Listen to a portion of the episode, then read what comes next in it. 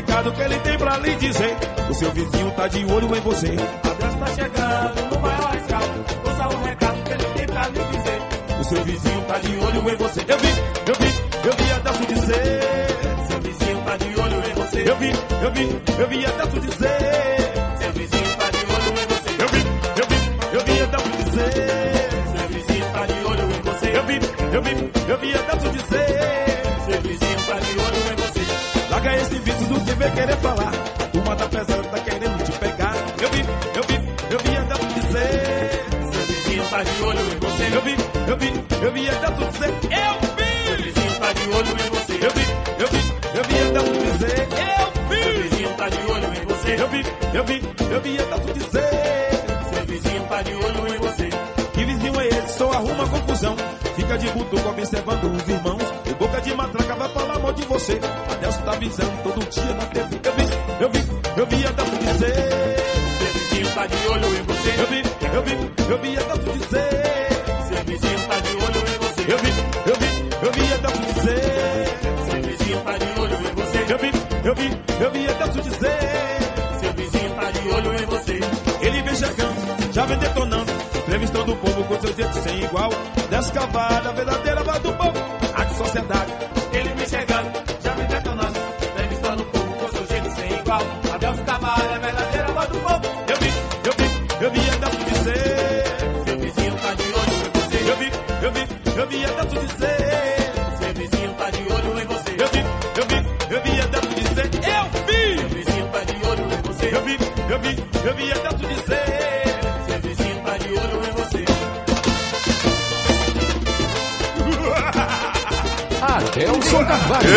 Eita Bahia boa! 6 horas mais 4 minutos, 6 e 4. Bom dia, bom dia, bom dia de verdade pra você da capital baiana, bom dia de verdade pra você da minha querida e gloriosa região metropolitana e você do meu maravilhoso e glorioso interiorzão da Bahia. Alô Gavião! Tá tudo bem por aí?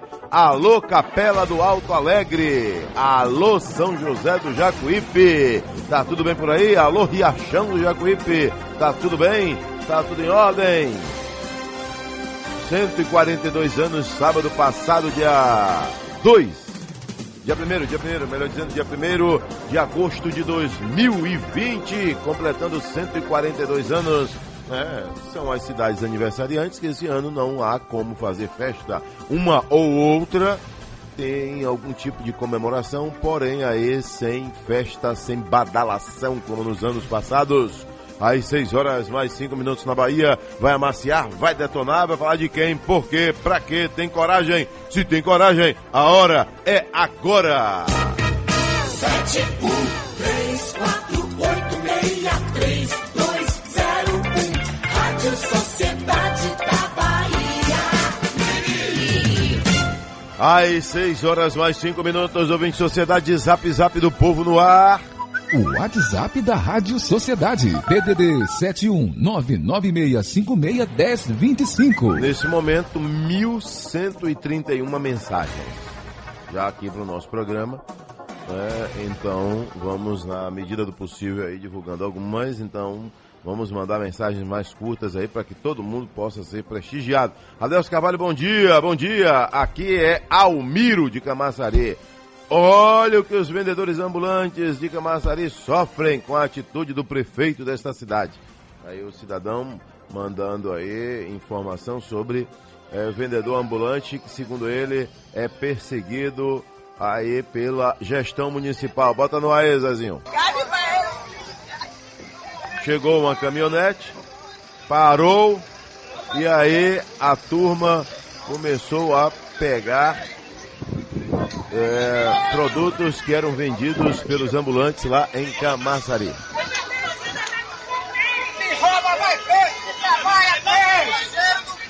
Por incrível que pareça, Camaçari é uma cidade tão rica, tão milionária, tão bilionária, é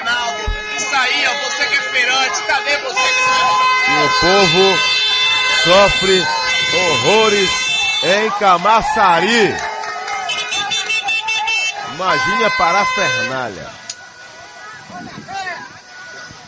Dizem que Camaçari tem a turma dos privilegiados. Tem a turma dos que estão esperançosos e tem a turma que já perdeu a esperança e está levando é cacete no lombo. Cacete no lombo! Aí Camaçari. Aí. Porque Edinaldo dizem que é perfeito, agora como é que quer com o povo? A justiça vai queimar a terra. Porque o povo não pode trabalhar mais, que siga farma dragão, como é que quer com carguinho, mas aí em bocal, rapaz. Esse povo aí, velho. Valeu, Tula, valeu, Tula. Aí. Vergonha pra Camaçari, com a palavra aí, a Prefeitura Municipal tendo interesse, deve ter interesse, tem que mandar aqui pra gente uma explicação sobre toda essa parafernália aí em Camaçari. Agora vamos às coisas de Brasília. Brasília em pauta. Acredito, acredito aqui que o deputado João Roma está horrorizado com o que ouviu aí. Essa confusão, vendedores ambulantes tendo produtos apreendidos, uma verdadeira encrenca em Camaçari. Bom dia, deputado João Roma. Bom dia, Adelso Carvalho, bom dia a todos os queridos ouvintes da Rádio Sociedade. É, o momento exige muita serenidade, né?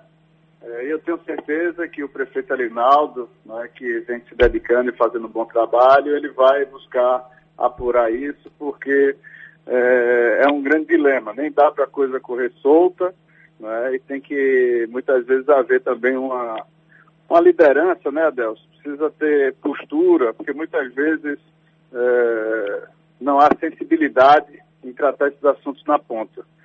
Mas eu tenho certeza que o prefeito Alinaldo vai saber é, harmonizar essa questão, né, puxar né, e chamar essas pessoas para participar do desenvolvimento da cidade também.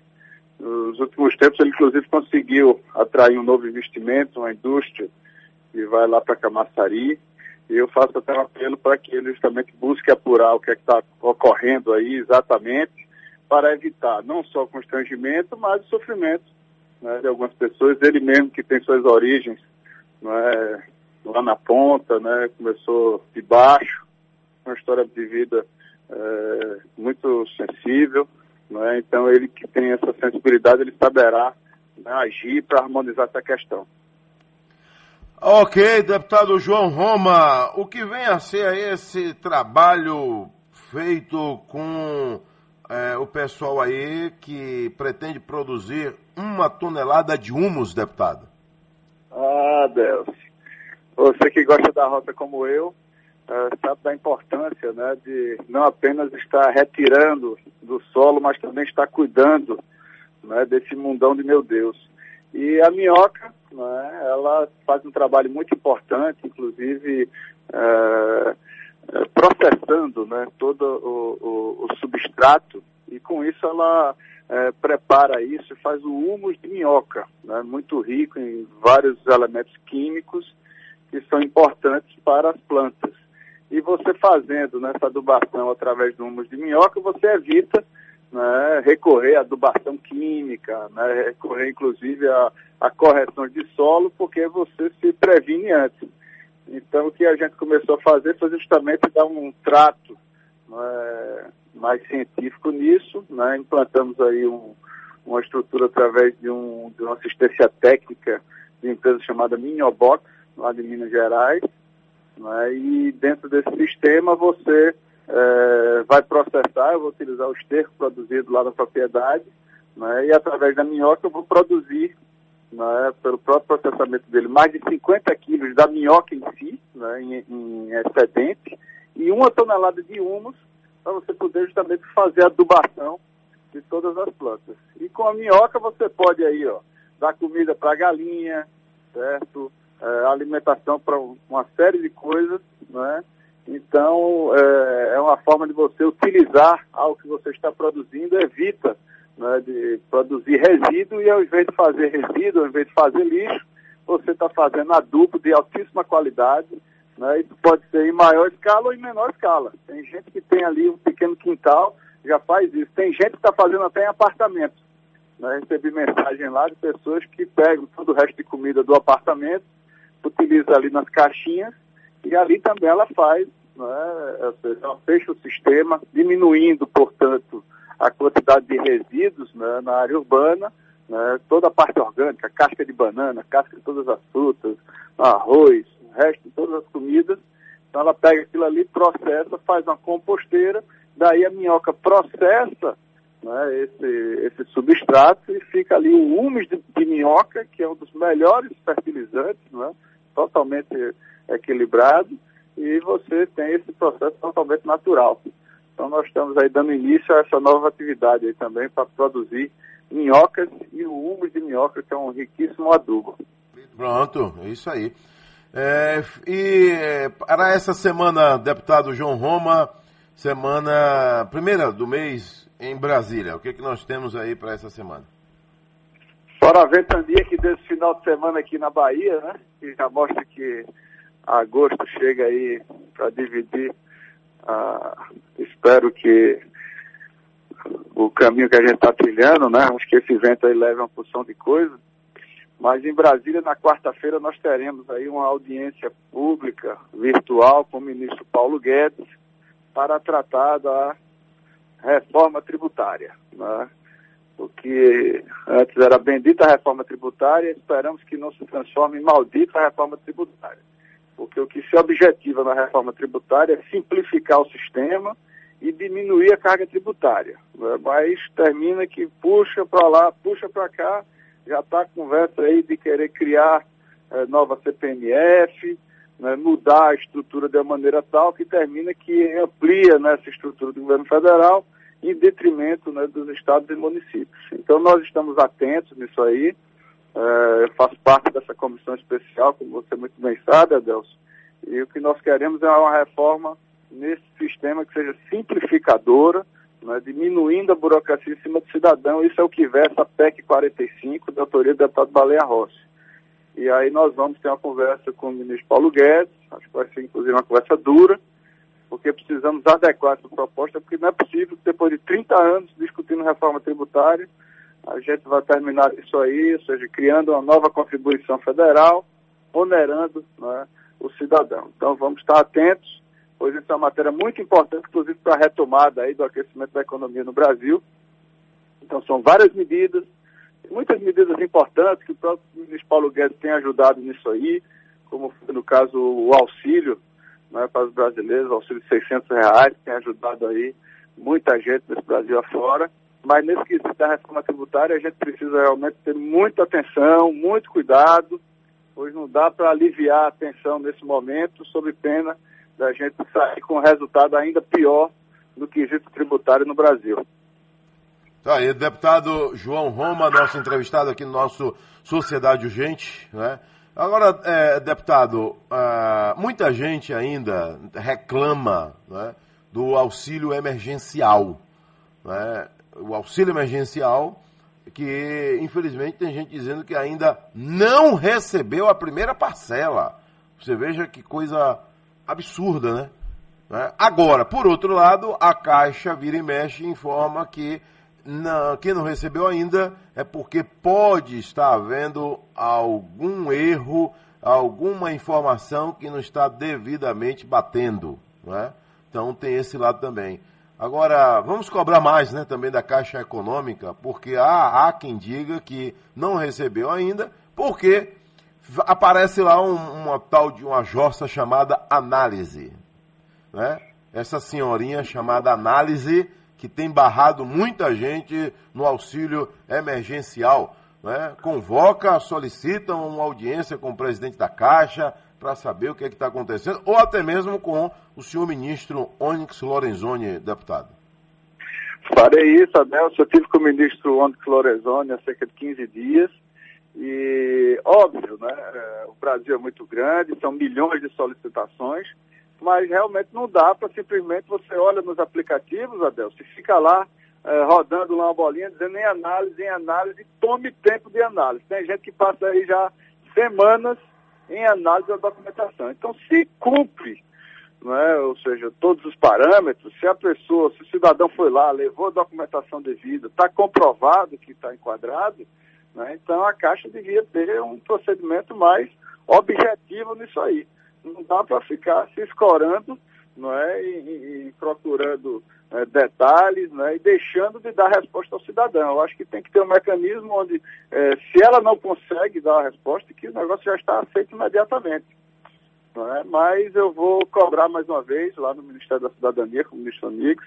Agradeço aí é, essa importante pontuação. É, é importante pontuar né, o desdobrar desse programa, porque tem muito brasileiro, eu já ouvi isso também, final de semana mesmo me comentaram, e poxa, já passaram aí alguns meses, e tem gente ainda que não recebeu sequer a primeira parcela, então essa análise realmente está prejudicando muito brasileiro pelo mundo afora. Valeu! Muito obrigado, Adelso. Uma excelente semana para você e para todos os nossos queridos ouvintes. É, recentemente tivemos aí é, Conceição da Feira, aniversariante, né? Tivemos Cruz das Almas, né? mas como o ano não permite, não tivemos então grandes comemorações, não é isso, deputado? É, Mas- Exatamente. Esse ano não deu para participar da solenidade lá de aniversário das cidades. Foram muitas cidades aí que fizeram aniversário. Hoje é aniversário de Irecê. Irecê. Dia do capoeirista também é hoje, Adelso. É isso! Um abraço para Um todos abraço. os capoeiristas. Quando eu era mais novo, eu brincava muito e fazia parte do grupo Chapéu de Couro. É? E eu quero, portanto, dar um abraço para todos os capoeiristas. Não é? A Bahia que tem essa força da cultura. É? E a semana passada, Conceição da Feira, que tem lá a Serra da Putuma. É, temos Cruz das Almas, nossa amiga Edinaldo Ribeiro André Eloy, fizeram aniversário também. Ah, essa grande cidade, símbolo também da cultura do Recôncavo. Lauro de Freitas, É. sábado passado. E hoje é aniversário de Irecê, não é isso? Hoje, né, nós temos a nossa querida Irecê aniversariante. Nós tivemos também, esse fim de semana, é, a cidade de Rodelas, lá, é, lá mais perto de, de Uauá, de Canudos, é, em Rodelas. Prado, aniversariante do fim de semana. Inúmeras cidades da Bahia, né? Um abraço a todas elas aí e ao seu povo trabalhador. Um abraço, deputado. Forte abraço, Adelso. Um abraço, meu povo de Irecê, cidade boa, chamada Irecê, terra boa que eu conheço e tenho a honra de ser aí um amigo de muitas pessoas boas aí de Irecê. Alô, meu amigo Toninho do Judô, um abraço pra você. Alô, Mané do Bode, ligado na gente em Irecê, Bahia. Não fala de futebol hoje, né, Zezinho? Hein? Eu não falo o nome de time derrotado. Não falo o nome de derrotado. Aí Reinaldo disse: ah, ah, ah, uma copinha dessa aí não faço questão, não. Agora você não faz questão, né? Tá vendo você? Porque a outra lá nacional é, é Copa Pão com Ovo. E essa aí é o quê? Hein? Pão com mortadela? Não. Pois é. Bom dia, bom dia, Décio Carvalho. Por favor, chame a atenção aí das autoridades. Raimundo Mesquita, Liberdade. Paredão todo fim de semana. Aí. Paredão, à vontade. Não tem ninguém para dar um jeito. Adelso Carvalho, bom dia, por favor, pergunte a Terra Brás aí, via Bahia. E é o Sintepave. Quando é que vão pagar o nosso dinheiro? E o advogado do sindicato, manda ele acordar. Aqui é Nilson. Tem sempre essa encrenca aí, né? Tem que saber o que é que está acontecendo aí. É, verdadeiramente, manda pra gente toda a informação para que a gente possa aqui cobrar, sabendo o que, é que está cobrando. É, Jurandir de São Caetano na linha 2. Alô, Jurandir, bom dia. Oi, é, bom Adelson. dia, meu amigo Adelso Como Carvalho. é que vai? Tudo bem, e você, amigo, como é que tá as coisas? Tudo ótimo, graças ao bom Deus. Ah, graças a Deus. Ô, Adelso, é, eu quero aproveitar aí, amigo, como sempre, a audiência aí da Rádio Sociedade e, e, o, e o amigo aí também. Eu tinha falado com você, irmão, sobre um, um- uma gloveta da, de, de energia de, de alta tensão na rua Amazônia. O Amazonas. Isso, em Boa Vista de São Caetano. Aí me ligaram na terça-feira e até hoje ninguém apareceu lá da Coelba. Então Porque quero. aqui apareceu para mim, Jurandir quer falar sobre a Embasa. É, não, mas eu- depois que eu quero falar também sobre a Embasa. Ah, tá. Viu? Aí, e aí até hoje, Deus, eu quero aproveitar a oportunidade, e até hoje ninguém me ligou e ninguém foi lá da, da Coelba. Coelba. E enfim, aí agora eu quero falar sobre a Embasa assim. A Embasa, na verdade, eu já falei com você mais de 20 vezes.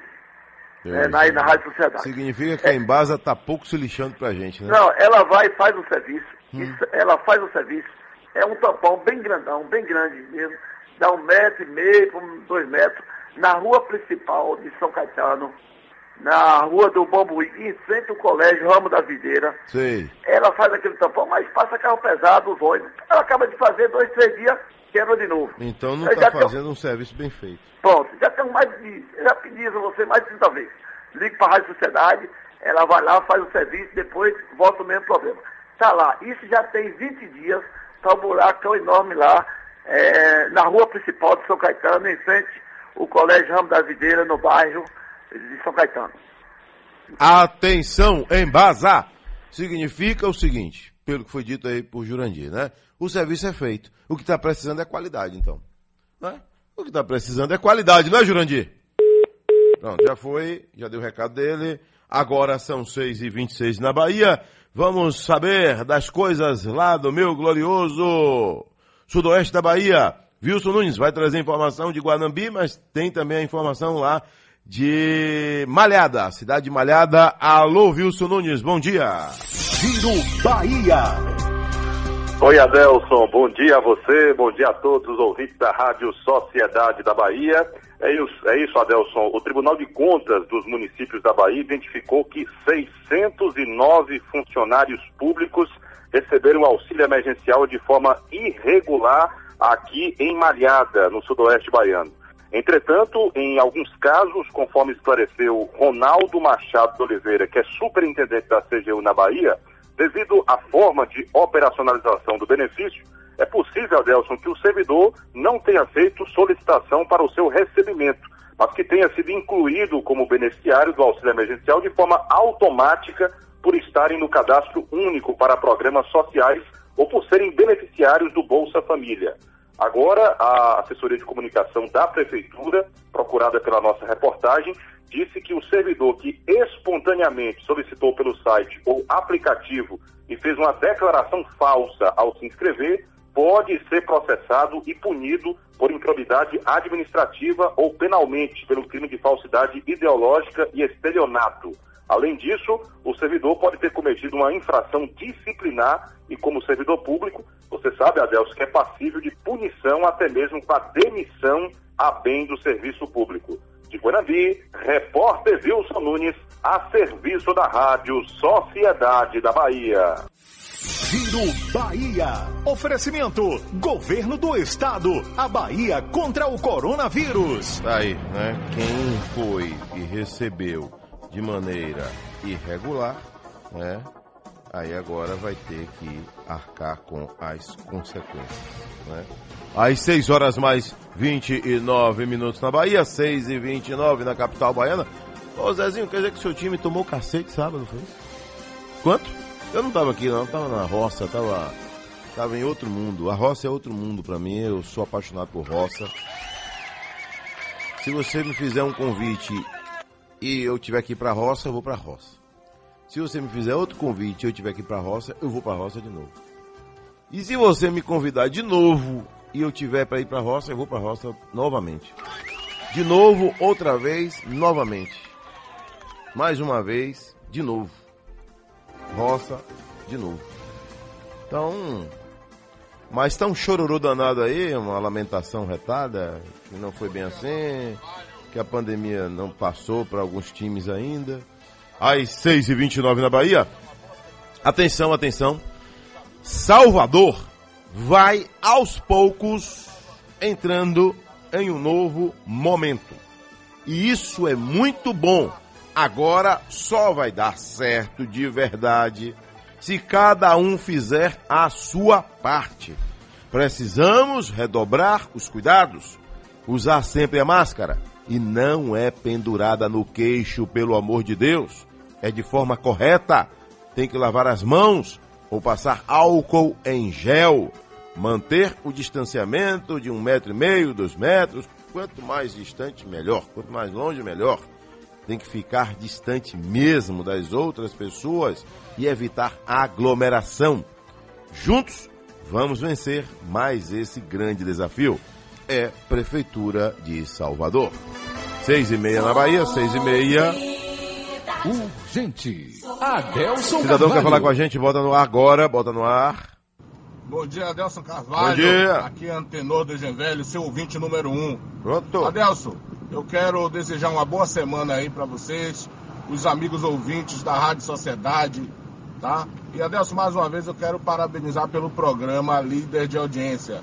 Valeu, Adelson, um abraço. Valeu, meu nobre amigo Antenor. Felicidade, tudo de bom. Graças a Deus aí que você está firme, ouvindo a gente, mandando mensagem.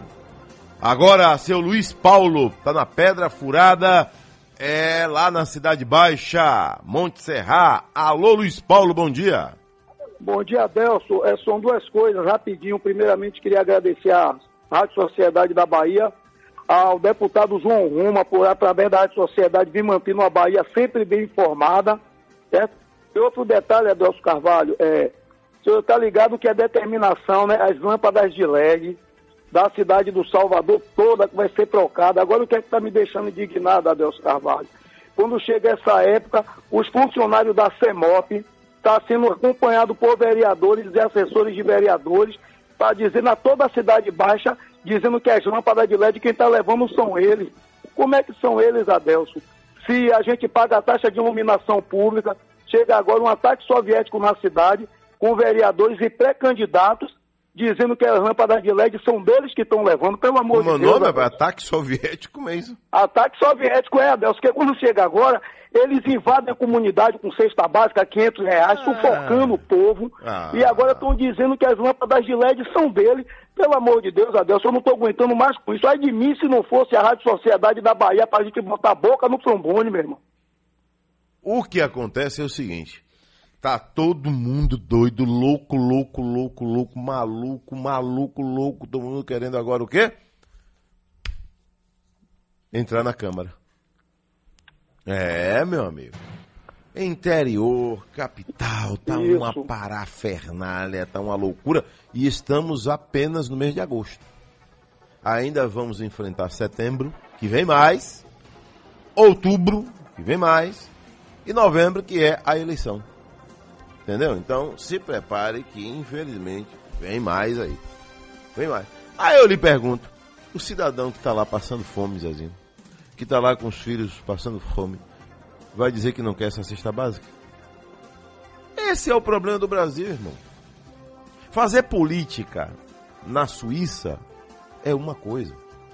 Fazer política na Suécia é uma coisa. Fazer política num país de primeiro mundo é uma coisa. Fazer política no Brasil é bem diferente. É bem diferente. O cidadão que vai esperar o político, infelizmente, aponta para ali, ó, tô precisando de 10 telhas, você vai me conseguir? Aponta para o piso, olha aí, ó, esse piso aqui até hoje não pude colocar, você vai conseguir? E aí o povo vai entrando também nessa onda. Aí o cidadão não tem condição, aceita uma ajuda e aquela ajuda já está o quê? Amarrada. Já está automaticamente se comprometendo. Já está se comprometendo. Recebeu a ajuda, o título de eleitor já está na mão, já amarrou tudo, já está tudo, já está algemado. Já está algemado. É difícil mesmo. É muito difícil. Infelizmente, nós estamos. E não é agora, não venha com essa história de pandemia, não, porque vamos ter a primeira eleição no período pandemia. Né? E desde que o Brasil é Brasil, que isso não muda, nunca mudou, sempre foi assim. Né? Muita gente também gosta da molequeira, não é? Gosta, gosta, gosta, gosta, entendeu? Ah, tenho cinco votinhos lá em casa, vai me dar o quê? Você não vai poder cobrar desse vereador, desse deputado nunca. Se você está querendo vender seu voto para ele.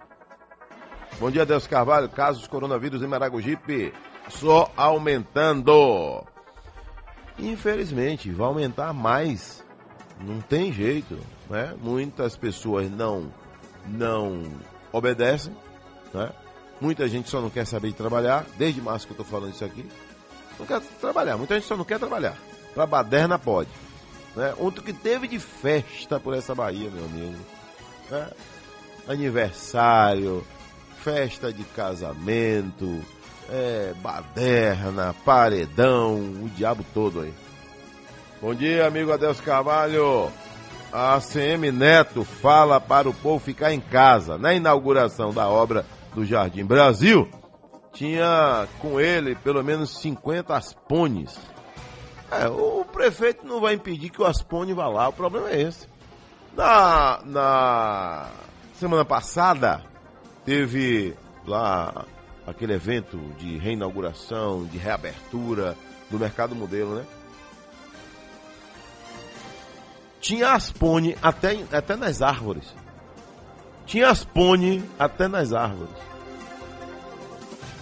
Aspone lá do elevador Lacerda tirando foto. Lá de cima. Foi. Só faltou descer Aspone de rapel. Aspone, meu irmão. Tanto Aspone. E, e os candidatos a Aspones agora. É, tem os candidatos a Aspones. Tem Aspone que representa outro Aspone. Manda aí, ô Elias, aquele material aí, de bonitão e por aí vai. Bom dia, Deus Carvalho, que é seu ouvinte diário. Valeu, meu jovem. Você disse que seu time ia ser campeão. Eu disse? Me mostra essa gravação vá. Bota aí essa gravação que eu disse que. Que time? Primeiro, qual time é que você, tá quer, que você quer dizer? Qual é? Comigo não vale mentira, vale. Vale a verdade. Vai, mande aí. Zezinho, você lembra que eu falei semana passada? Não vai encontrar moleza. Lembra que eu falei isso aqui? Na passagem para o Balão Geral com o Varela? Eu disse a ele: não vai encontrar moleza, se prepare. Tá vendo você? Cosme de Águas Claras, viu Cosme? Um abraço, meu amigo. Tudo de bom. Às 6 horas mais 38 minutos. Dimas Rock tá lá em Paulo Afonso, Bahia. Bahia. Quero saber como é que tá a situação aí, porque Paulo Afonso ficou aí pelo menos duas semanas com 100% de ocupação dos leitos de UTI. O que é que nós temos hoje, iniciando mais uma semana, né? O Dimas Rock, mudou alguma coisa aí? Não mudou nada? O que é que você tem para informar para a gente aí de Paulo Afonso, Bahia? Bom dia, Dimas. Bom dia, Delson. Bom dia, sociedade. E continua 100% a ocupação, viu, Adelson? Mas casos de Covid na região estabilizaram, mas ainda preocupa as autoridades. Olha, a sétima regional, que engloba as do Cisal e Nordeste da Bahia, vem mantendo a média de todo o estado em casos de Covid-19. O problema para as autoridades é que, mesmo com todo o empenho e medidas tomadas, não está havendo um decréscimo como se esperado. Mas diante da notícia, há algo a ser comemorado, Deus. É que o número de casos positivos não disparou e parece ter alcançado o nível máximo por aqui. Diante dessa situação, com cidades com comércio fechado, empresas paralisadas e estudantes tendo que ficar em casa, as autoridades pedem para que a população continue a manter o distanciamento social. Esta é ainda a melhor forma de prevenção do contágio pelo coronavírus 19. Cidades como Paulo Afonso, Ribeira do Pombal, Serrinha e Coité estão travando uma verdadeira guerra contra a contaminação. Há dias em que os registros positivos mostram uma queda, mas também há dias que os positivos para coronavírus aparecem com maior número. Enquanto não há uma vacina que possa imunizar a todos, o melhor, o melhor remédio é só sair se for extremamente necessário e não esquecer de toda a proteção necessária. Esta é a notícia de hoje. Aqui é Dimas Roque de Paulo Afonso para a Rádio Sociedade da Bahia. Giro Bahia. Oferecimento: Governo do Estado. A Bahia contra o coronavírus. Agora na Bahia são 6h40. Aqui, Zezinho, por favor, Zezinho. Nosso amigo Negão do ônibus lá de Pé de Serra. Alô, fala aí, jovem. Bom dia, bom dia, Adelso, Carvalho, o homem do bico, aqui é Gedeon, de Pé de Serra, mais conhecido como Negão do ônibus. Ô irmãozinho, peça o pessoal aí da, da, da TV, da Tecna, para dar uma olhadinha em Pé de Serra, a TV não tá pegando. E aí não tô vendo você rodar a caneca com. A caneca misteriosa que nada tem dentro, viu?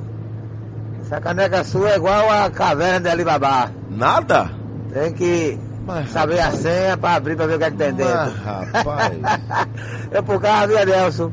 Esqueça não, irmãozinho. Abre o Vamos olho. rezar, vamos orar contra o grande, o de bom, Bora, vamos orar contra a inveja, negão do ônibus. Um abraço pra você. Alô, meu amigo Brito. Tá de cabeça inchada aí com o seu time, né? É, tá de cabeça inchada. Quem tá de cabeça inchada também, meu amigo Tonho de Joãozinho, lá em Conceição do Jacuípe, Bahia. Ele tá de cabeça inchada também. Tá de cabeça inchada, né? Vocês aí de cabeça inchada. Eu não, graças a Deus tô bem. Ô Brito, tava na Caatinga esse fim de semana. Tô renovado. Ah, por dentro da Caatinga, bem longe dessa parafernália aqui. Bom dia, Deus Carvalho. Aqui é Sandro de Conceição do Coité, Bahia. Alô, Sandro! Minha querida Conceição do Coité, Bahia. Esse período agora faz um friozinho bom retado aí. É bom demais. O friozinho aí é bom demais. Nesse período. Até, até setembro, a gente tá com um friozinho bom aí em Conceição do Coité e toda a região cisaleira. Aqui, ô, ô Sandro, fala aí. Bom dia, Adelson, todos os ouvintes da Rádio Sociedade. Adelson, seria legal se fosse feito um referendo para o povo tomar uma decisão se abre ou se fecha o comércio? Assim tiraria a responsabilidade das costas dos políticos. Porque qualquer coisa que viesse a acontecer é culpa do povo.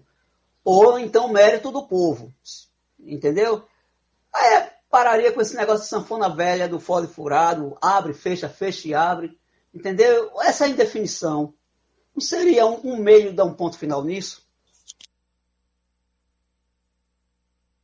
Valeu, Sandro! Tá aí, a sua opinião com relação à reabertura do comércio. Bom dia, Deus Carvalho. Olha, o que foi que eu falei no, no início do programa? São quase duas mensagens. Quase duas mil. Quase duas mil mensagens. Aqui, ó. Aí já tá chegando a duas mil. Tá? Bom dia, bom dia, Deus Carvalho. Ah, pede ao secretário Fábio Mota que saia do gabinete. Mas ele sai. Ele sai do gabinete. A gente não pode ser injusto com ele. Quanto a isso, não. Né? A verdade tem que ser dita. Fábio Mota, ele vai pra rua. Ele é operacional. Ele vai pra estação, ele vai para um canto, vai para outro, vai para um canto, vai para outro. A questão toda é que Fábio Mota não tá querendo ouvir a gente. Entendeu? Se ele ouvisse a gente aqui, ele já teria mudado para melhor. Não é, Zezinho? O problema é que ele, ele não quer mais ouvir a gente. Não sei se ele tá chateado que o time dele também não tá ganhando nada, o time dele tá horrível, né? Foi eliminado de duas competições no fim de semana. Isso tudo certamente mexe com a cabeça do cidadão também, né? Sei lá. Né? Não tá podendo ir pra roça esse período também, que tá trabalhando muito aqui em Salvador, não tá podendo ir pra roça. Acho que tudo isso tá também a, a, afetando ele. Mas que ele trabalha, trabalha. Trabalha muito. Não pode ser injusto, né? Ele trabalha muito. Agora, infelizmente, não tá acertando.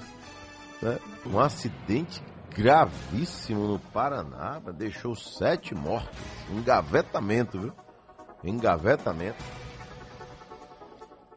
Acreditam por lá que a neblina acabou contribuindo na BR 277. Mais de 20 veículos envolvidos nesse gravíssimo acidente e já contaram por lá sete mortos desse terrível acidente. E, e, esse minuto de sofrência aqui, esse, esse aqui, esse, aqui, aqui, aqui, aqui. Minuto Sofrência. Tá devendo uma entrevista aqui no Sociedade Urgente, viu, Bartol Galeno? Encontrei com ele lá em Irecê. Ele fazia um show lá no Barracão em Irecê. No São João de 2016. No toca-fita do meu carro. Gostou, hein, coroa? Uma canção me faz lembrar você. Você sente falta do toca-fita? Acendo mais um Sente, né? Meu primeiro toca-fita eu comprei na Carlos Gomes. Lá na rua Carlos Gomes. Pra trabalhar. Pra trabalhar aqui na rádio. Que eu queria um toca-fita maior, eu fui lá e comprei. Lá a rádio tinha um toca-fita, eu queria o meu. E eu fui pra fazer a gravação lá no HGE. Aí eu fui comprar o meu toca-fita. Interessante. né? cada dia que passa. O quê? Eu te amo muito mais. No toca-fita do meu carro. Vita cassete. Tinha uma cromada, né? Cromada, uma né? Era melhor. me faz lembrar você. Fez sucesso, viu? Vita cassete. Acendo mais. Sofrência raiz. Tem gente tentando imitar por aí, não adianta, porque original só aqui, ó. Original só aqui. Jornal Massa. Empresários prontos para voltar à ativa. Filhote de orca é sacrificado em Guarajuba, Camaçari. Restaurantes, academias e outros negócios da capital se preparam para reabrir na sexta-feira. Quero saber quando é que salão de beleza vai reabrir, viu, prefeito? A mulherada tá retada com você, viu, prefeito? É, salão de beleza. Jornal à tarde. Lava Jato prepara ofensiva contra PGR e Augusto Aras. E o time que foi surrado no fim de semana. Sábado, ganhou domingo, ou empatou domingo, uma confusão, né? Isso faz uma confusão na cabeça da gente. Um lencinho que você esqueceu. E num cantinho bem bordado, o seu nome junto ao meu.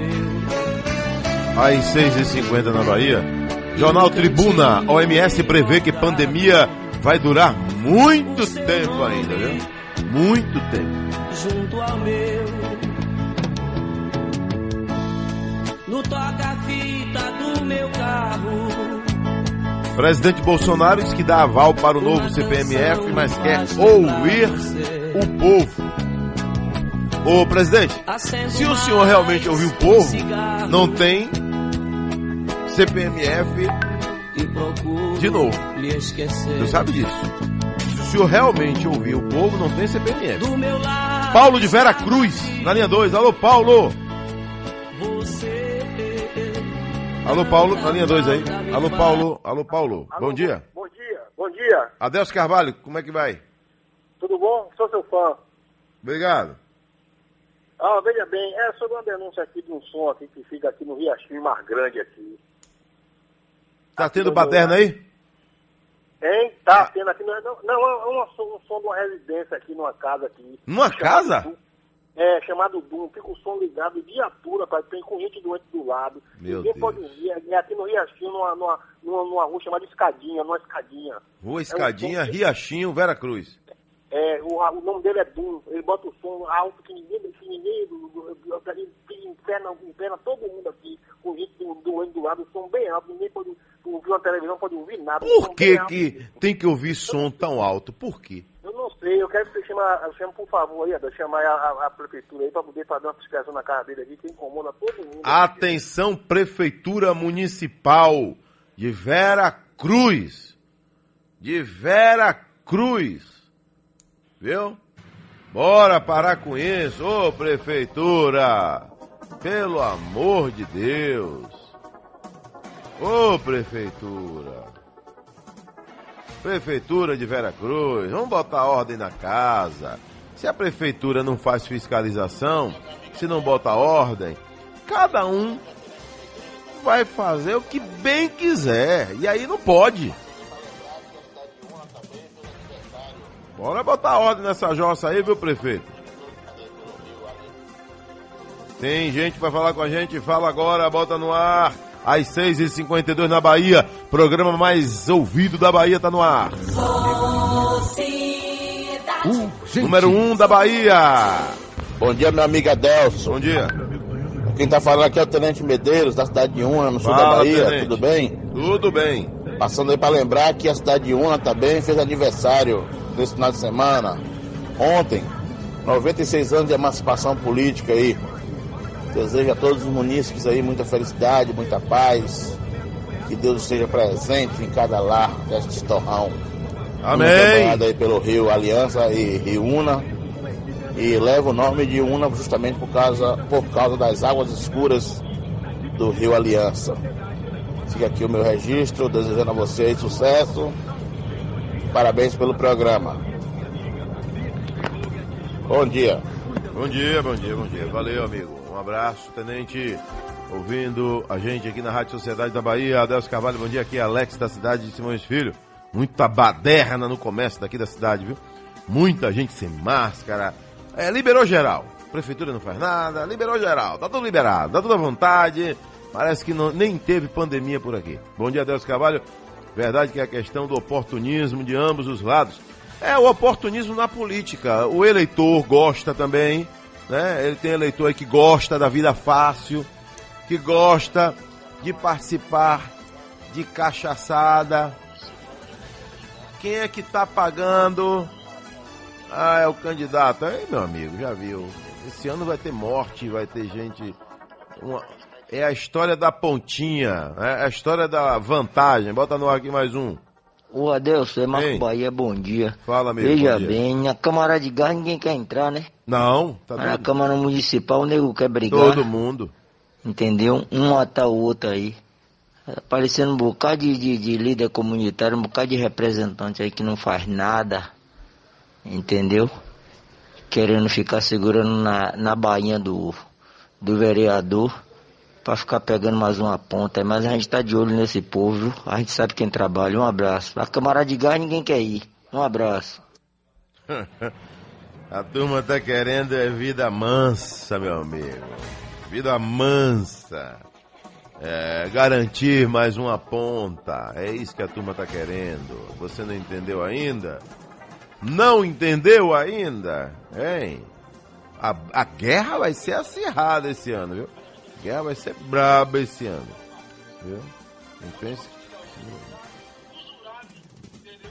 Tem gente pra falar com a gente aqui, tem um cidadão que tá pegando ar. Vamos saber o que é que tá acontecendo. Bom dia, meu querido Adelso Carvalho. Bom dia. Parabéns pelo seu programa, um Obrigado, grande abraço. amigo. Aqui é Batia de Simões Filho. Adelso, é referi- referente a essa bagunça toda do governo, desses auxílios emergencial, por que eu falo bagunça?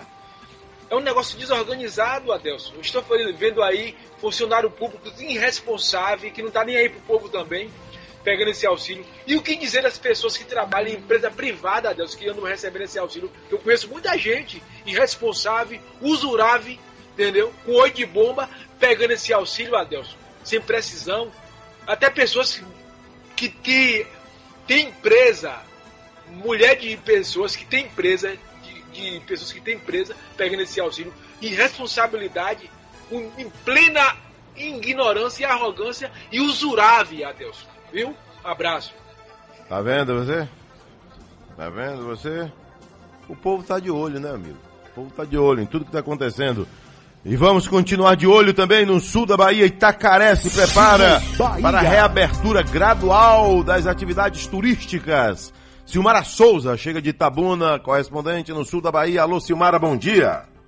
Bom dia para você, Delson Carvalho. É isso mesmo, a cidade de Itacaré já se prepara, então, para reabrir equipamentos turísticos, claro, de forma gradual, já a partir do dia 14 de agosto. Mas é claro que essa- esses, esses empreendimentos vão ter que obedecer todos os protocolos de segurança e as normas também da vigilância sanitária. Já foi realizada uma reunião, inclusive, com todos os representantes do trade turístico, pessoal da CDL, sindicato patronal também de hotelaria e alimentação, além da Câmara de Vereadores, Polícia Militar e integrantes do Comitê de Monitoramento contra o Coronavírus. Eles fizeram relato, então, da atual situação da doença no município, perceberam que é necessário, que existem, então, algumas medidas, né, que essas empresas terão que tomar, os empresários vão ter que tomar, para, então, proteger também a vida dos moradores e, claro, assim ter esse retorno da economia do município. Inclusive, para que esses estabelecimentos eles possam reabrir, eles vão ter que ter o selo Turismo Seguro Itacaré, que visa certificar estabelecimentos do setor turístico do município, de acordo com o cumprimento de critérios para adequação das instalações e procedimentos também para atender os protocolos sanitários, tanto de segurança como também de qualidade no atendimento. Silmara Souza de Itabuna para a Rádio Sociedade da Bahia. Giro Bahia. Oferecimento: Governo do Estado. A Bahia contra o coronavírus. Valeu, Silmara Souza. Então tá aí, né? Eu sou a favor né, da reabertura com todos os cuidados, com todos os critérios aí da nossa atividade comercial. E o turismo também, óbvio, né? O turismo está aí no rumo das atividades comerciais, uma das mais importantes, especialmente para a nossa Bahia, né? Alô, Moacir Mototáxi! Tá no aniversário do vereador no fim de semana, né? Tá no aniversário do vereador no fim de semana. Bom dia, Deus Carvalho. Isolamento social é para pobre, é um sofrimento. Ninguém respeita a lei do silêncio. Oliveira da boca do rio. Aí. Mas é, aí é o pobre massacrando o pobre. Ah, não é? Se o cara tá lá na favela, se o cara tá lá na comunidade e bota um som ensurdecedor, né? Quem é que tá ali? Não é o pobre? E quem é que tá prejudicando o pobre? Outro pobre prejudicando o semelhante dele, o mais semelhante ainda, o mais perto dele, o que está no mesmo sofrimento que ele, que está pisando na mesma rua que ele, é ou não é? O que depende da mesma iluminação pública que ele, o que depende, né? Ou que sofre igualmente a ele na comunidade, aí ele vai e perturba aquele cara que está do lado dele, que está no mesmo, no mesmo ambiente que ele, no dia a dia, dando bom dia, boa tarde, boa noite para ele. É a falta de consciência. Né? Adeus Carvalho! É, um abraço aí para Pintadas. Alô, estou. Um abraço, Adeus Carvalho, bom dia. É, ele está falando arroba do bezerro. Já chega a 350. Dependendo aí da qualidade. 350 paus o arroba do bezerro. O bezerro é que, é que regula o preço do, do boi, né, meu nobre Raimundo Brito? É o bezerro. O bezerro aumentou, a cadeia vai toda com ele. Tem gente pegando o ar. Zezinho, porque eu disse que tá um friozinho gostoso. Aí o cara se chateou porque eu disse que tá um friozinho gostoso. Aí disse que eu não entendo nada de frio. Bota no ar. Bom dia, Delson. Você falou Bom de dia. friozinho aí. Friozinho não, rapaz. É friozão mesmo. É brincadeira um negócio desse. Entendeu? Tá falando assim do mar caminhoneiro. Eu passei, foi mal em Irecê, Morro do Chapéu. Essa semana passada aí, com tanto frio, você não tá entendendo não, viu, moço? Um abraço, fica com É Deus. brincadeira um negócio desse. É brincadeira um negócio desse. Oxi. Irmão, 10 graus pra mim ainda tá calor.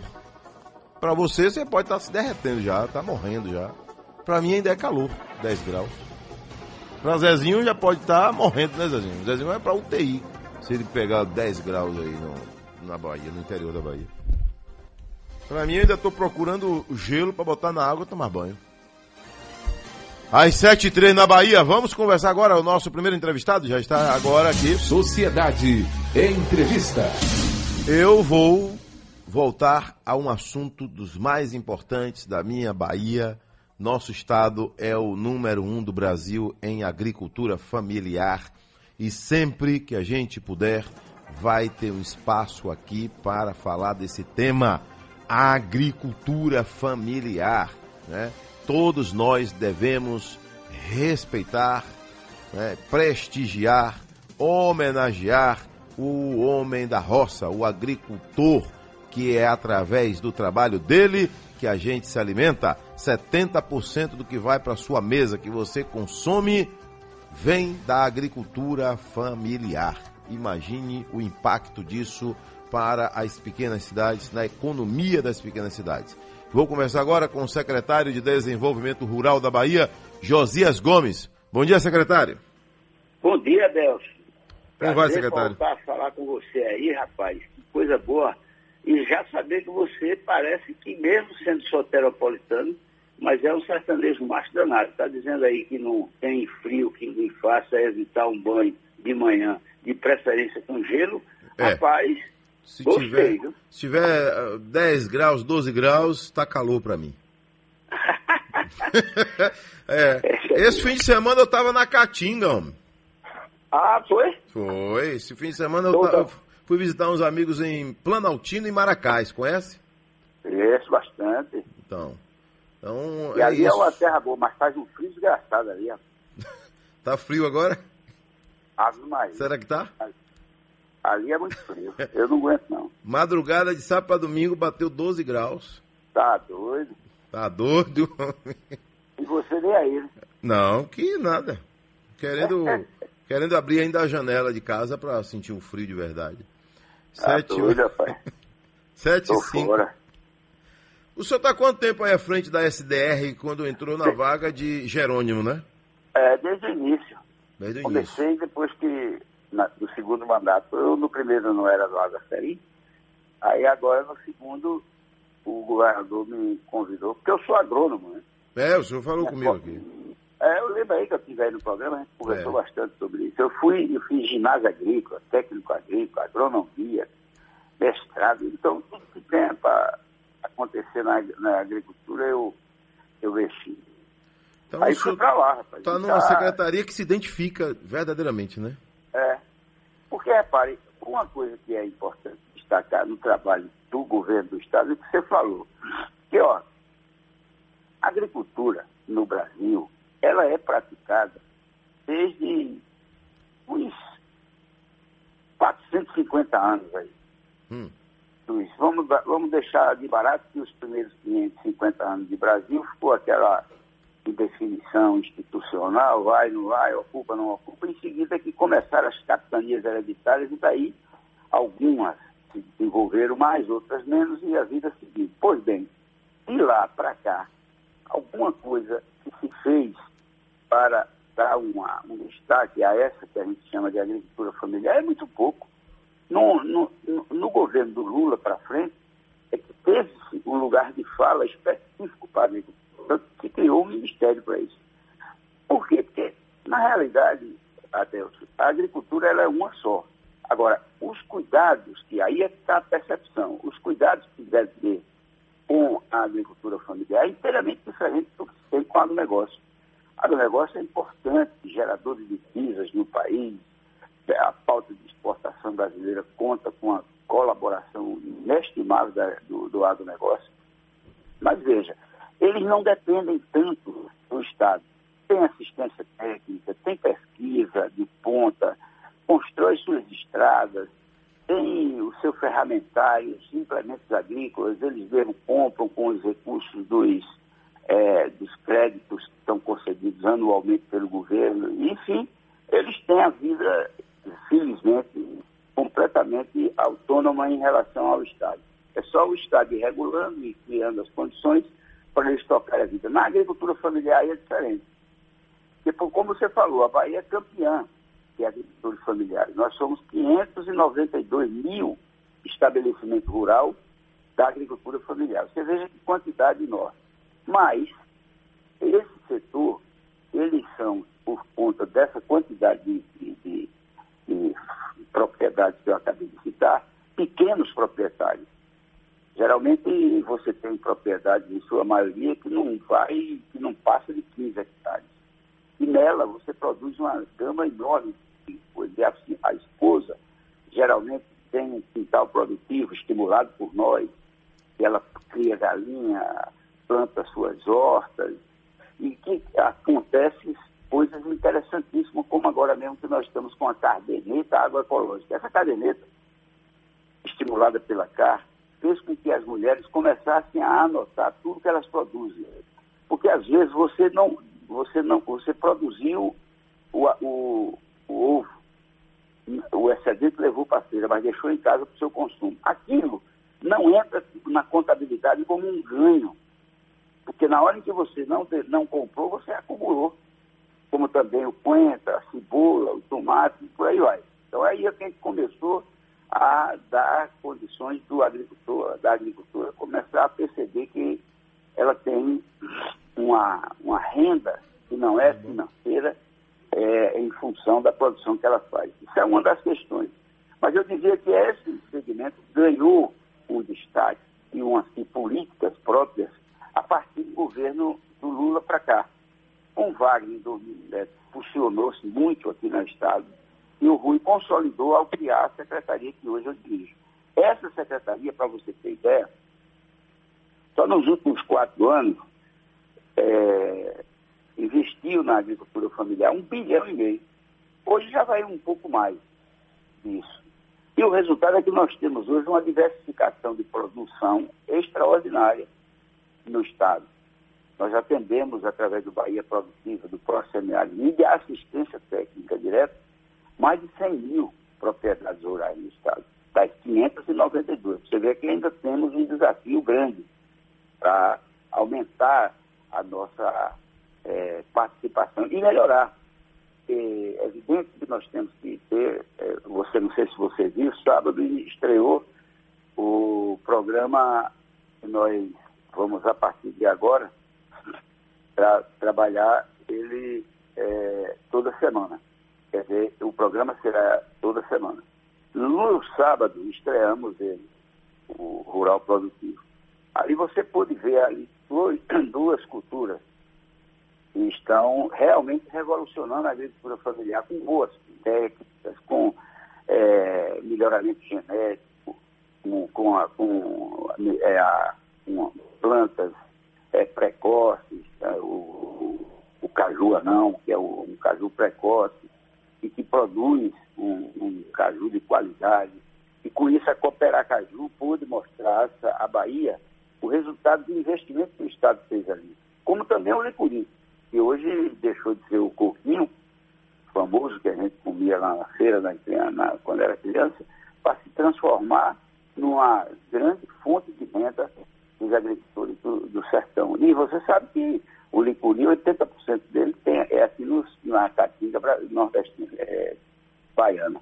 É verdade. Por isso, é, portanto, é uma, uma atividade impulsionar como nós estamos fazendo, os resultados aparecem. E é bom, porque eu não sei, Adelson, eu te falei naquele dia, nós temos um problema a, a resolver, que não é difícil, mas nós estamos é, batalhando para isso, que é conseguir a soberania alimentar nossa. Porque hoje, é, grande parte dos alimentos que a gente consome, ele ainda vem de fora, porque a, nós não produzimos 100% da nossa, do nosso consumo. Por exemplo, o leite. Já produzimos muito, viu, Adelson? É nós verdade. Mas, mas ainda estamos devendo, né? É, estamos devendo. No caso do leite é a metade. Nós produzimos a metade e consumimos o dobro. Ou seja, nós produzimos um bilhão de litros e consumimos dois bilhões. Ou é, seja, tem vai. muito espaço para crescer, não é, secretário? Ah, sem dúvida, sem dúvida. Agora, secretário, é, eu observo o seguinte, né? Porque quando eu vou ao interior do estado, quando eu encontro com amigos no interior, eu paro, eu converso, eu procuro me informar para aprender e poder também contribuir com esse povo. O calcário, né? O senhor que é agrônomo, o calcário é um elemento importantíssimo na correção do solo. Importantíssimo. De repente o cidadão plantou um capim, plantou uma cultura e não sai, porque a terra é ácida, porque o alumínio não permite, porque tem um excesso de outros é, produtos da, da, que vêm da própria terra, a gente sabe disso.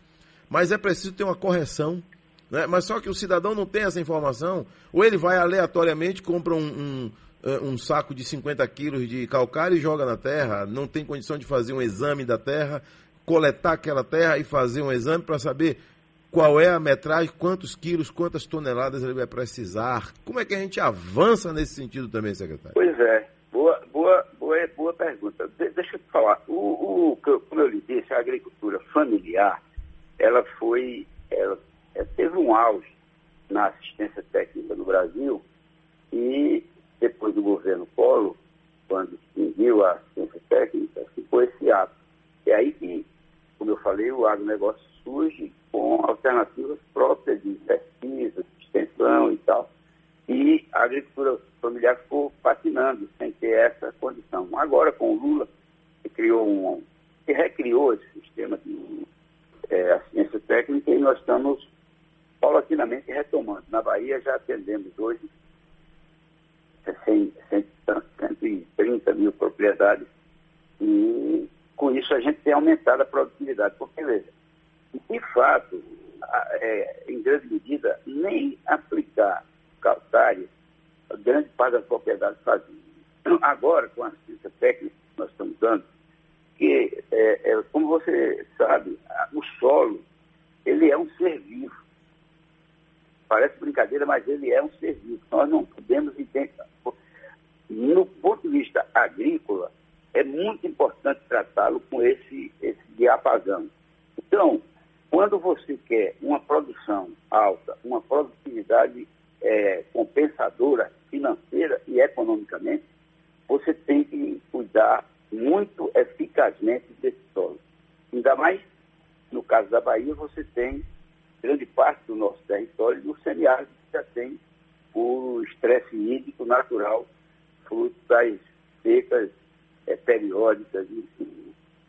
Então, é, é, Adelson, essa é a chave para a gente conseguir aumentar a nossa produção e produtividade. Cuidar bem, o manejo adequado do solo é fundamental para a gente crescer a produção e a produtividade. Daí vem adubações corretas, daí vem a, o sistema de correção do, do, do pH do solo para determinadas culturas é tanto, para outras é aquilo e tal. Então nós temos que instituir a prática da, é, da amostra do, do, do, da análise do solo, para saber as suas condições é, orgânicas e que necessidade não só da calagem, mas também da adubação. Que é que está precisando para aquele determinado cultivo atingir uma produtividade que seja adequada. Quer ver uma coisa que você hum. sabe muito bem? A mandioca, ela é cultivada nos 27 territórios, mas tem nove dos 27 onde há um predomínio, onde ela se destaca mais. Mas olha, deixa eu te dizer uma coisa que me impressionou quando eu cheguei na secretaria. Na produtividade média da mandioca é muito baixa na Bahia, é cerca de 4 toneladas por hectare. Só para tu ter uma ideia. Para ser viável economicamente, ela tem que ter no mínimo 12 ou 13 toneladas por hectare. Então, quem está plantando mandioca e, e, e arrancando raiz com 4 toneladas por hectare, está tendo um prejuízo incalculável. E não está sabendo. Não, não está sabendo. Por isso nós estamos estimulando através desse programa que nós chamamos de, é, de parceria mais forte juntos para alimentar a Bahia, que é exatamente ampliando numa área importante como a produção de mandioca, porque hoje não é só farinha, que é já importante o consumo da mesa do nordestino. É a fécula que ela tem uma importante renda, gera uma importante renda. Mas para você ver, nós reabrimos uma fecularia em há pouco mais de seis meses, oito meses, e hoje os empresários que reabriram essa, essa fecularia estão tendo que ir buscar mandioca fora do estado. Sabe por quê? A quantidade de amido contida na mandioca daquela região é abaixo da, da capacidade econômica de exploração daquela raiz para o fim específico da produção de fécula. Então, para você ver o quanto. É aí que o Paraná sai na nossa frente, por exemplo, né? Sai na nossa frente. É, da qualidade para fazer o biscoito, por exemplo. Pois é, e, e, nós não somos o maior produtor, somos o quarto maior produtor de mandioca do Brasil. A, o primeiro também não é o Paraná, é o Pará, né? O Pará. Mas, seja lá o que for, nós estamos precisando muito disso que você chamou de, de dos cuidados com o solo. E é isso que nós estamos fazendo através do, do Parceria Mais Forte, juntando os prefeitos. Esse ano, nós instituímos uma relação com os consórcios é, territoriais para aumentar o número de, de agricultores familiares atendidos por, pelo, pelo sistema de, de assistência técnica. Juntamos, cada prefeitura contrata agrônomo, veterinário, zootecnista, enfim, mas faz aquele trabalho setorizado ali. Então nós integramos esses, esses técnicos na nossa equipe de assistência técnica e vamos aumentar a quantidade de agricultores atendidos pela reforma, pela assistência técnica. Ô secretário, eu vou fazer o seguinte, eu vou ao intervalo, é bem rápido, e volto com o senhor secretário é, Josias Gomes, aí da pasta de desenvolvimento rural da Bahia. Eu quero saber crédito para pequenos produtores, né? Crédito, todo mundo precisa de crédito, né? Mas a impressão que a gente tem é que o grande, o crédito chega mais fácil. Parece que alguém lá no banco pega o telefone e liga: Ô doutor, já tem aqui para o senhor 2 milhões, tem 3 milhões para o senhor. Será que o pequeno recebe essa ligação? Secretário, crédito para o pequeno produtor, crédito para o homem que está na roça, que precisa melhorar sua genética, que precisa comprar duas vacas de leite para produzir mais, para vender, para ter um queijo de qualidade, um requeijão de qualidade, para o cidadão que pretende fazer uma horta, para irrigar sua horta. Tem crédito para esse cidadão, para esse produtor, secretário? Então, nós temos uma, uma bom diálogo com o Banco do Nordeste, sobretudo, mas também com o Banco do Brasil. É, nos governos depois do Lula, é, o, o plano Safra ele foi dividido. É, agora, depois de Temer e agora com Bolsonaro, essa coisa ficou meio complexa, meio complicado. Mas antes, nós tínhamos uma, uma cota. Tá? Hoje tem também, mas é uma coisa que não está muito claro, não, não se deu aquela importância que já estava antes. Era o seguinte, ó, no governo, no último governo Fernando Henrique, por exemplo, 2002, é, o crédito liberado para a agricultura familiar foi da ordem de 2 bilhões e alguma coisa à época. Só que um detalhe, como o Nordeste não, não tinha é, condições de, de, de, de captar esse recurso por força da inadimplência, raça ruim, seca, etc., nós, o, o, Lula instituiu logo, através de uma medida provisória, em, mil, em 2003, uma, uma é, que não pode ser anistia, mas foi uma condição de renegociação das dívidas de forma é, chegando a ter casos em que você pagava é, menos do que você tinha conseguido, tinha tomado no banco. E o rebaque era muito alto para permitir que fosse, e com isso você ficava apto a tomar no O fato é que no último governo da Dilma já estava em 33 bilhões de reais específicos para a agricultura familiar. E no Nordeste, o Banco do Nordeste liderou essa liberação desse recurso, juntamente com o Banco do Brasil, que também fez. Porque tem mais um problema, Adelson. Os bancos, é, no caso, os dois bancos sociais, é, antes do governo do Lula, tinha, é, como eles têm cota, né, metas a serem atingidas.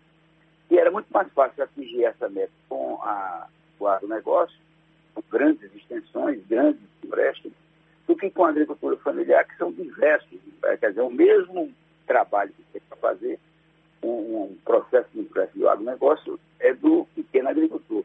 Só que o pequeno é uma escala enorme. O fato sempre foi da dificuldade de se ajudar pobre nesse país, seja ele em qualquer, em qualquer sentido. É, e na agricultura também não foi diferente. Mas vencemos essa etapa, conseguimos que o PRONAS tocasse bem essa, essa questão dos, dos empréstimos, conseguiu se financiar muito a agricultura.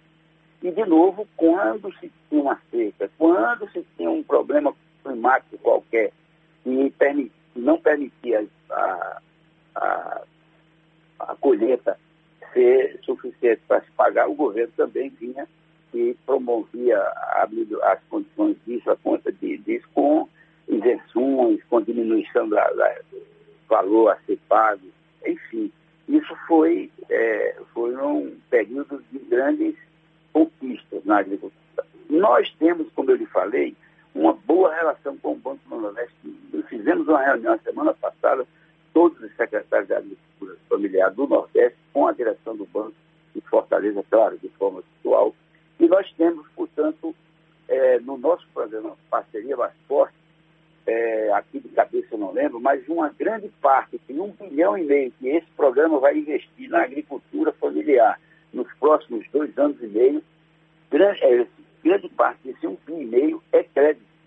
E isso nós estamos tratando bem com os, os, os dois bancos, sobretudo o Banco do Nordeste, mas muito bem mesmo. Então, a agricultura familiar, nesse não há, de, não há o que reclamar. Nós temos conseguido, é, nas discussões com os dois bancos, resolver esse problema. Agora são 7 horas mais 28 minutos. Ouvinte de Sociedade, estamos entrevistando eh, Josias Gomes, secretário de Desenvolvimento Rural da Bahia. Secretário, eh, eu percebo o seguinte, né? avalio que o estado de Santa Catarina, infinitamente menor do que o nosso, mas tem uma organização muito grande para o associativismo, para as cooperativas. Tudo em Santa Catarina tem a ver com, com, com, com cooperativa. Tudo que se produz, tudo que vem da terra, a cooperativa está lá e são cooperativas gigantescas.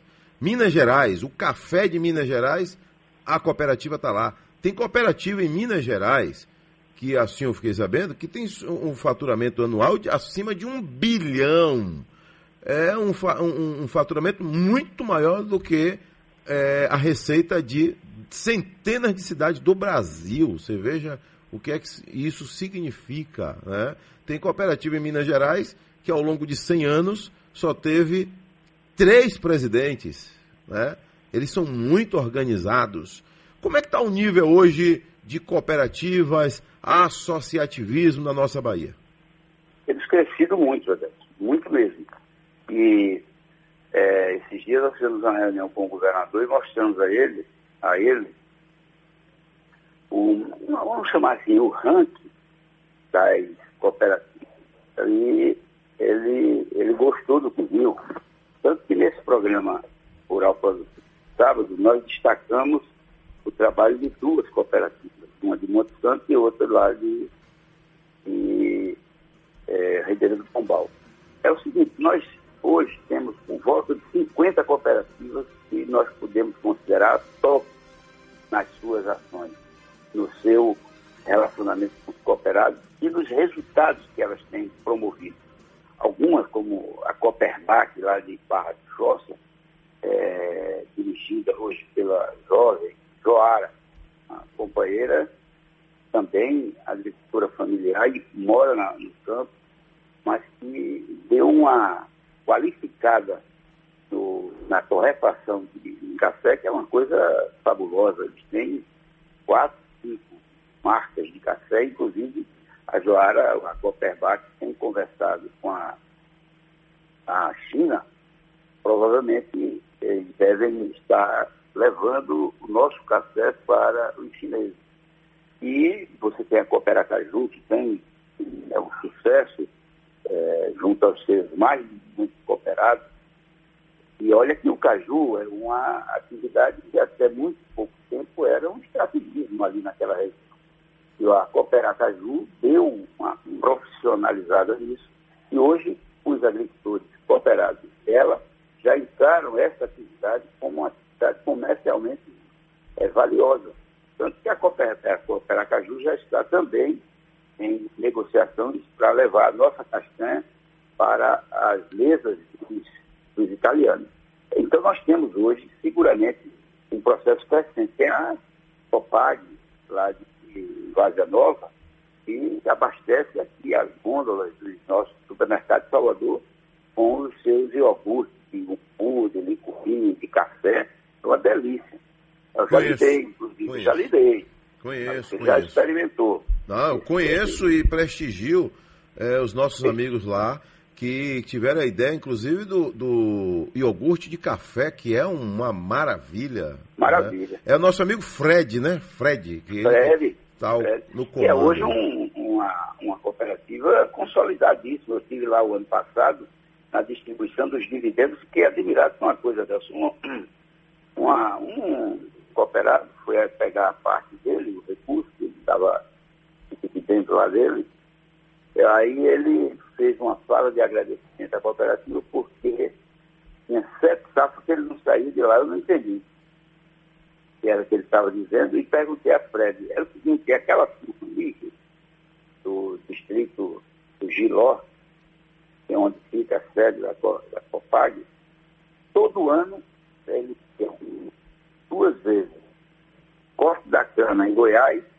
e para colheita do café na, na, na, na, Minas Gerais.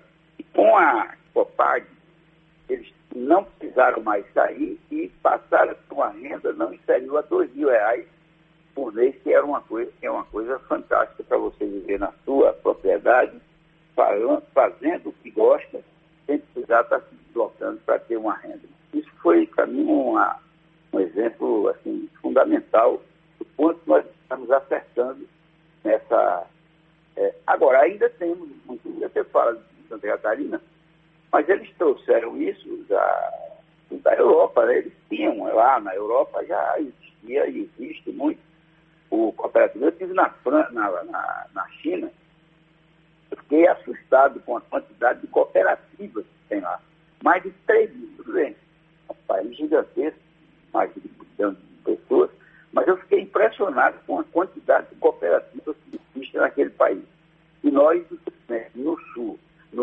não, ainda não tínhamos essa tão forte é, é, é, cultura do associativismo como passamos a ter nos últimos anos. Eu quero mandar aqui um abraço para os amigos da Copiatã, que é a cooperativa, né?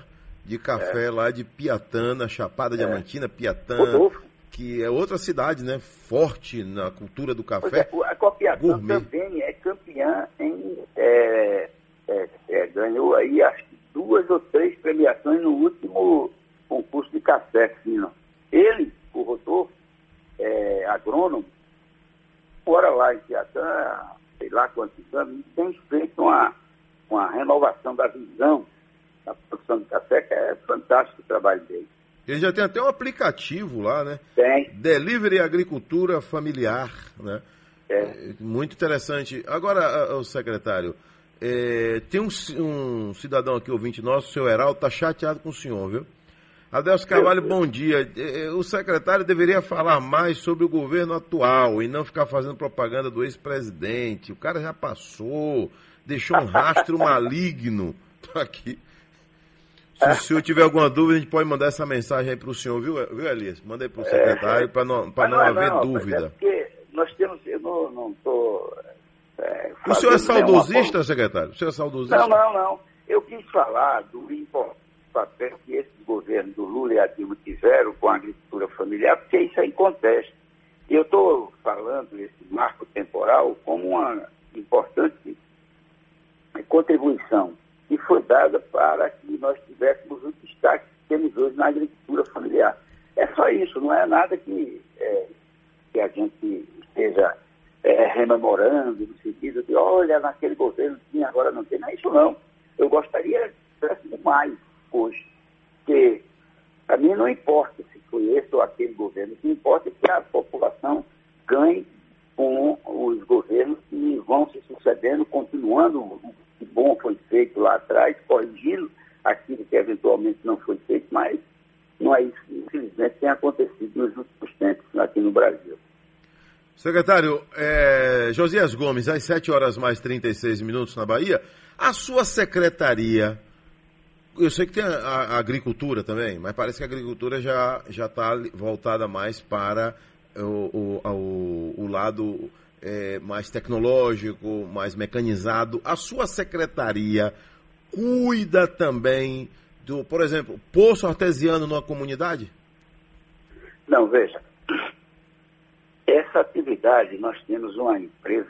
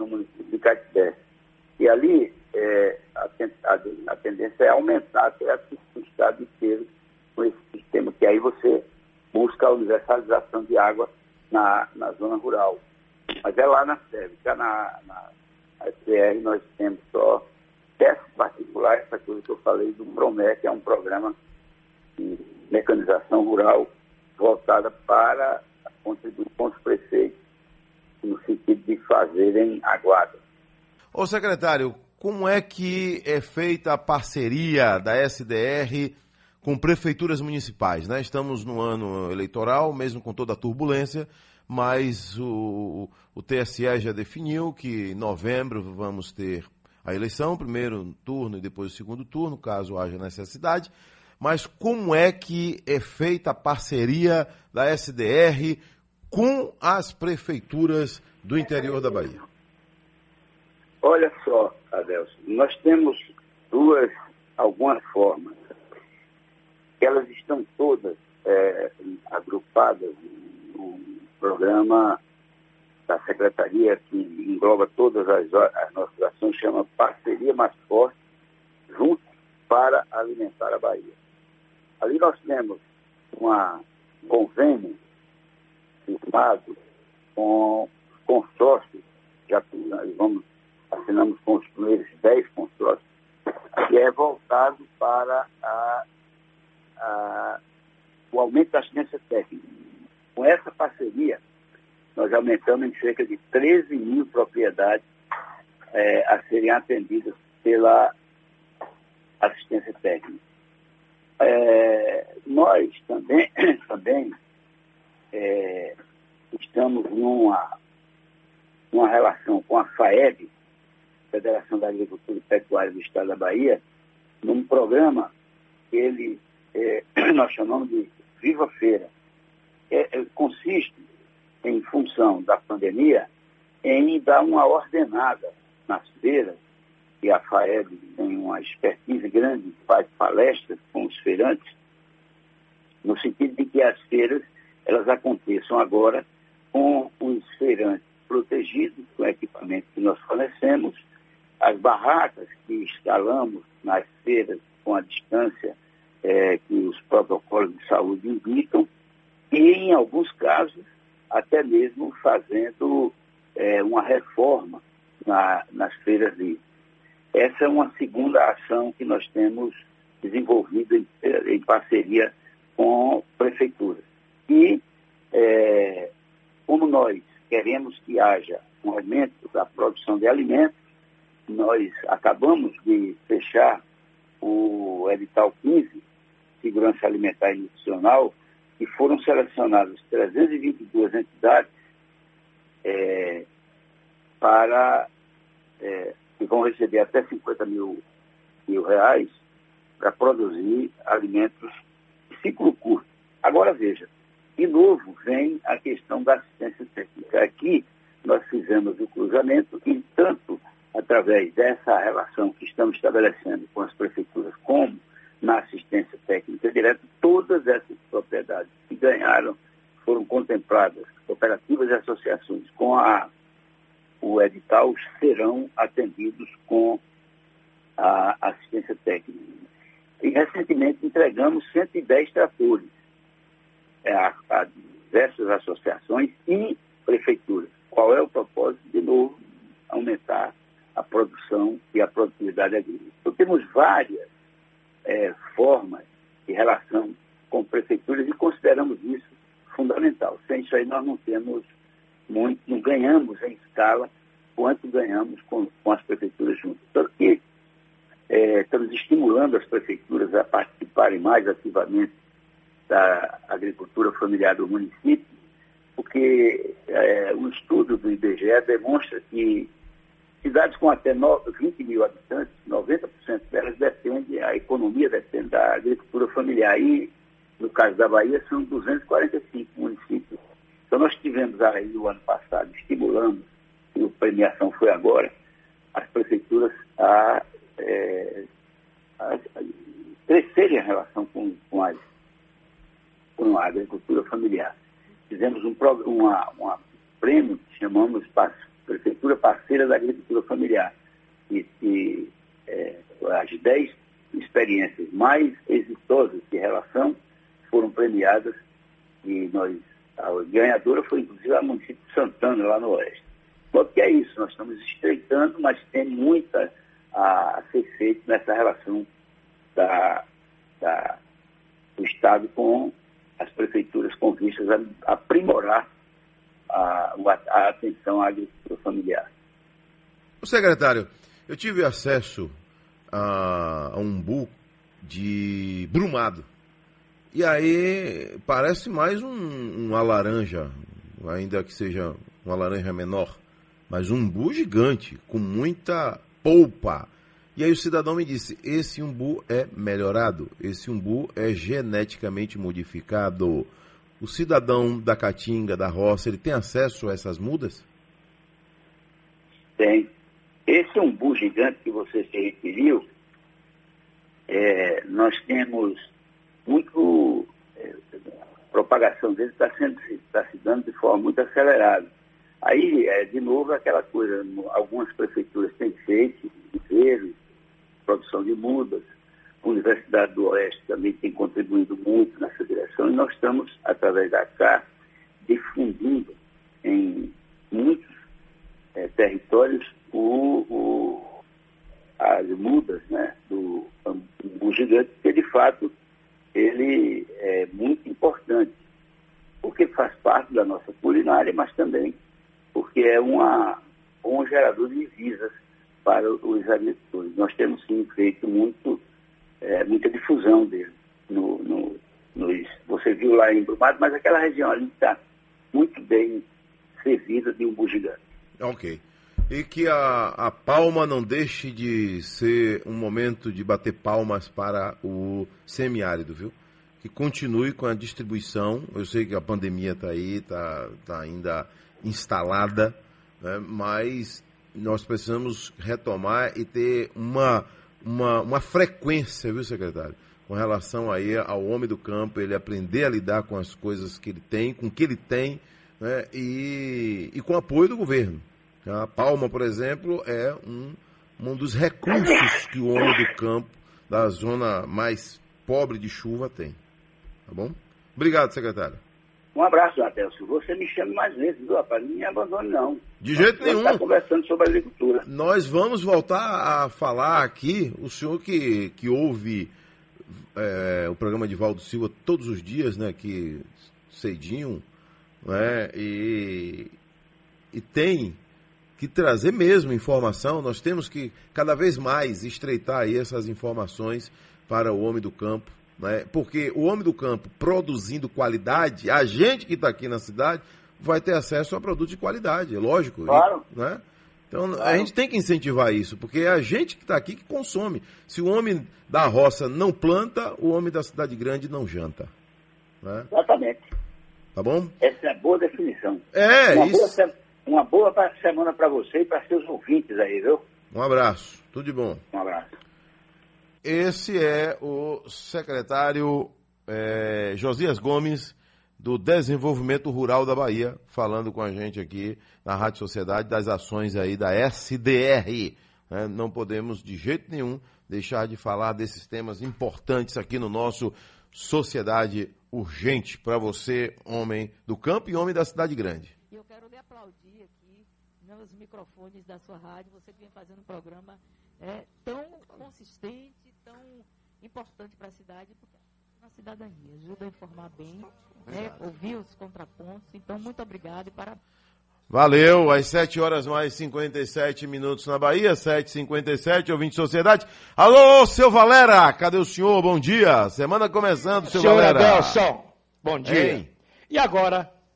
E agora em quê? Que Não sentido? tem aquela. E agora, José? José, José Não. desceu a ladeira. Agora. E agora, Adelson? E aí? Ocupação de UTI subiu pelo terceiro dia Sim. em Salvador. É. Patamar anterior à reabertura do shopping. E agora? E agora? Fecha? Não, Deixa aberto? deixa. Com mais Por que, cuidado. Adelson? Você sabe o que, que acontece? Presta existem alguns dados que não foram divulgados antes. Peraí, peraí, peraí, peraí, peraí. Peraí. Nós mostramos. Deixou você todo- confuso? Adelson, Hum.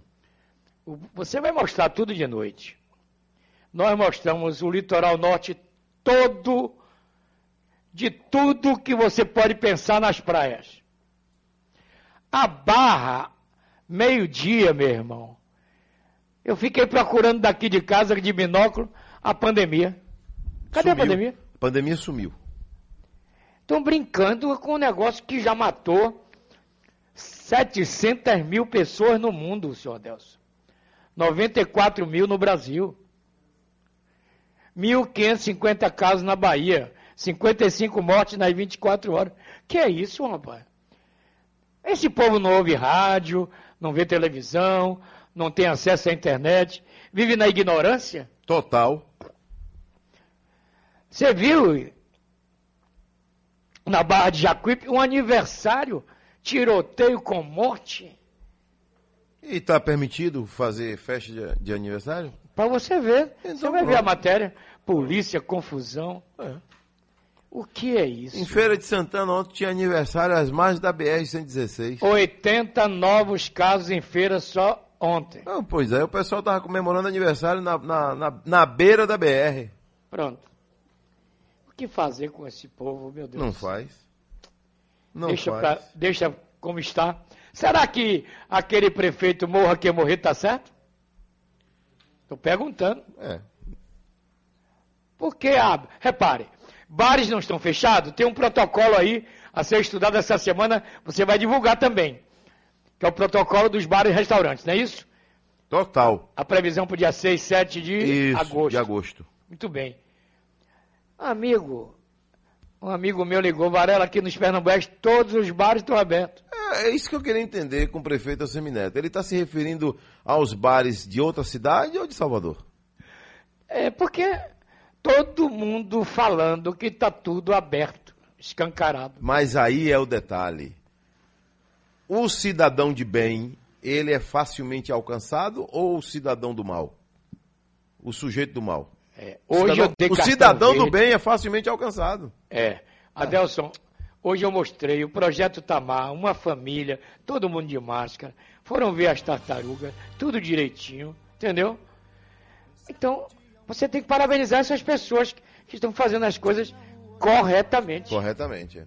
Pronto. Então, está provado que é possível fazer É corretamente. possível. É. possível. Tudo começou, sabe aonde, Adelson? Fernando Noronha. 3 mil moradores, lembra? Lembro. 27 casos. Pernambuco. Não entra ninguém, não sai ninguém, acabou. O isolamento. Entendeu? Agora a OMS está dizendo que o pico não chegou ainda. E que Pelo não tem, não, não sabe quando vai encerrar. Pelo amor de Jesus Cristo. É. Já sabe que esse ano todo mundo, Natal e Réveillon de máscara, né? O ano per... o ano- No Rio, tá uma confusão. Mandaram abrir as escolas particulares. O Ministério Público já entrou. Confusão. Gente, se carnaval só com vacina, escola só com vacina. Esqueça carnaval, não é não? Pela... É. Ah, por que essa insistência com esse diabo desse carnaval? Eu não queria estar na pele do prefeito Assemineto, não, meu irmão. Complicado. O que, é que ele faz agora? Ele abriu o shopping, que os números de ocupação de UTI estavam no patamar caindo, não é isso? Pronto. E agora voltaram a subir. Não é fácil, senhor Adelson. Di- dirigir massa não é fácil, não. Complicado. Complicado. Totalmente complicado. Mas eu tô lhe vendo, viu, meu Valeu, irmão? Todo dia. Todo dia. Não perco um dia. Um programa seu eu não perco. Graças ao bom Deus. Obrigado Viu? pela audiência. Senti, inclusive, sua falta sexta-feira. Tá hoje. Mas tudo bem. Com fé em Deus. Hoje você tá de volta. Cadê Calil? Melhorou? Calil continua com as dores. Dores. É porque diz que é, pode levar até três anos, né? A chikungunya. A que chikungunya. negócio. Que mosquito Ou mais. miserável. Ou mais. Que mosquito miserável. E você vê que ele é tão venenoso, tão miseravão, que ele ele escolhe o que vai depositar em você, se é a dengue, se é a chikungunya. É. Vai, vai pela dosagem. Exatamente. Deixa eu ver isso aqui. Ou pelo dia dele, né? É. Falar em dia dele, o que foi que aconteceu com o seu time sábado? Deu febre. Febre de 31? Febre de 18. 31 graus. Esfriou. O time sem criatividade. Você lembra que eu falei isso com você aqui Sim. semana passada? Sexta-feira, meu comentário foi Cuidado. esse. Copa do Nordeste, eu vou botar minha barba de molho. Cuidado. Agora, Adelson, eu nunca vi Ele o perdeu o Bahia. título aqui dentro, já esqueceu para o time. É, de Sampaio Corrêa. Potiguar? Ou o, o Maranhense? Maranhense. Perdeu aqui dentro o título. Adelson, Hum. o Bahia foi uma caricatura. Porque quando o Bahia não tem inspiração, criatividade, tem garra. Tem transpiração. Nem o Bahia ficou assistindo o Ceará jogar. Primeiro gol do Ceará, o goleiro sai, se bate com o lateral, o cara empurra a bola pra dentro. Segundo gol, três zagueiros na área, o Kleber sobe, cabeceia, dois. Terceiro gol, o cara recebe lá na esquerda livre, três, três backs pra marcar, ninguém marcou. Ele driblou, driblou, driblou, entrou, chutou. Eu só O Bahia sabe- sem marcação, Eu só fiquei sabendo ontem à noite. E sem preparo físico. Sabe por que que eu fiquei sabendo ontem à noite? Hã? Porque eu estava na roça que não pega celular, que não tem televisão, Graças a que Deus. não ouve rádio. Você que tá certo. É, debaixo de um pé de sucupira. Eita! que beleza! Que Tá bom. sombra! É, exatamente. Eita. Não tem rádio, não tem TV, não tem acesso ao jornal, não tem acesso à internet. Mais uma notícia aqui, sem óbitos, não morreu ninguém, viu? Felipe? Mas em feira, 80 novos casos de Covid só no domingo. Só no domingo. É, Muito bem. Feira de Santana. Pronto. Valeu. Um abraço, tô lhe vendo às Um seis da tarde. Um abraço. Valeu, seu Valera. Fui. Pra frente aqui se anda. Eu sei que ele um dia vai voltar.